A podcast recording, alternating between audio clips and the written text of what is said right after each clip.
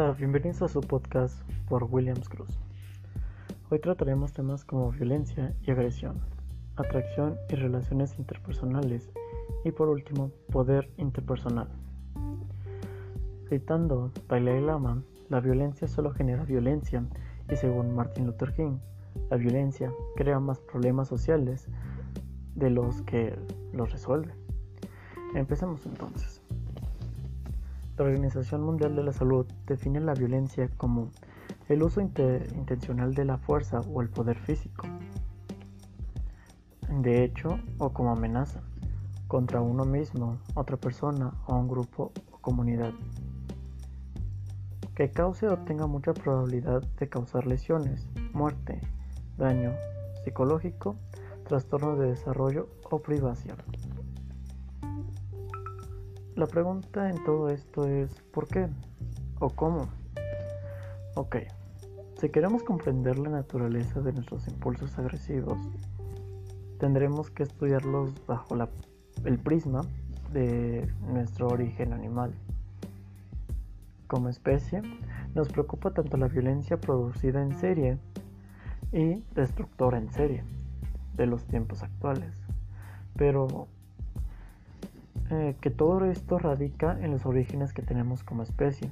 Y el punto de quiebre fue que el hombre se volvió sedentario y nace la ganadería, la caza, los recursos y los bienes. Por ende, el ser humano tenía que defender su tierra de otras tribus. El ser humano, como los lobos, hienas, leones y chimpancés, somos depredadores sociales. Por eso, cazamos en manada, a partir de esta coincidencia, el biólogo William Hamilton teorizó que el origen de los ejércitos está en las manadas. Primero nos organizamos para cazar otras especies y luego usamos estas habilidades para defender nuestros territorios o para invadir otros, eh, ya sea por recursos o por sus hembras. Te preguntarás, ¿por qué puras hembras? Porque ¿por qué no a los machos? Pues porque la guerra es un asunto de hombres. Y aclaro, no es machismo, es biología. Déjenme explicar. ¿Qué necesita un macho para reproducirse? Sí, copular. Y ya, misión cumplida. Mientras que una hembra necesita lo mismo, además de embarazarse, amamantar y cuidar a la criatura. Dicho de otra manera, más romántica, los machos necesitan maximizar copulaciones y las hembras maximizar recursos. Ocurre lo mismo con los otros mamíferos. Ahora, los chimpancés, como los humanos, son especies patrilocales. Esto significa que los machos de la tribu se quedan donde están y las hembras se producen con otras tribus para evitar el incesto. Eh, los machos de un territorio son parientes cercanos, pero las hembras existen en un círculo familiares externos. Eso significa que los primates machos tienen la responsabilidad y los vínculos sociales necesarios para organizarse en grupos y defender su territorio. Y si ya están jugando a la guerra, están atacando y secuestrando a los changos, o sea, ¿por qué te robarías otro macho? Solo se, va a comer tu comida y ni siquiera te va a ayudar a defender la tierra. En tiempos de guerra, la mejor estrategia genética para changos y humanos es matar a los rivales y secuestrar a sus hembras. Hienas y mandriles, en cambio, viven en sociedades matrilocales. También son depredadoras sociales, pero en su caso, los machos se dispersan para reproducirse y las hembras heredan y defienden el territorio. Estas especies no tienen patriotismo, tienen matriotismo, y sus guerras son menos genocidas que las guerras luchadas por especies patriotas. Porque el interés de las hembras es maximizar recursos, no copulaciones. ¿Para qué secuestrar hembras que solo se van a comer tu comida o una manada de hienas buscando territorio? Solo necesitan matar suficientes enemigos para expulsarlos de su territorio. No tienen que exterminar a toda la tribu. Ya que sabemos todo esto, solo queda decir que es casi inevitable pensar que por nuestra naturaleza agresiva seamos nosotros mismos la causa de, nuestra extinción. No por nada ya tenemos desde hace tiempo un historial de violencia que terminaron en guerras.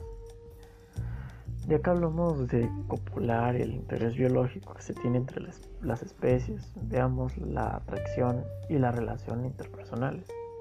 ¿Cómo surge? Esto podríamos definirlo como la atracción interpersonal como el juicio que una persona hace de otra a lo largo de una dimensión actitudinal, cuyos extremos son la evaluación positiva, es decir, el amor, y la evaluación negativa, el odio. Este juicio no solo queda en la dimensión cognitiva evolutiva, sino que es frecuente que vaya asociado a conductas, sentimientos u otras cogniciones. La tendencia humana básica es buscar la compañía de otras personas, esto para garantizar la supervivencia tanto del individuo como de la especie y que nos ayude pues a conseguir objetivos que no podemos obtener solos, proporcionar diversión y entretenimiento, incrementar nuestra autoestima, expresar nuestra sexualidad y claro, aprender lo que no sabemos.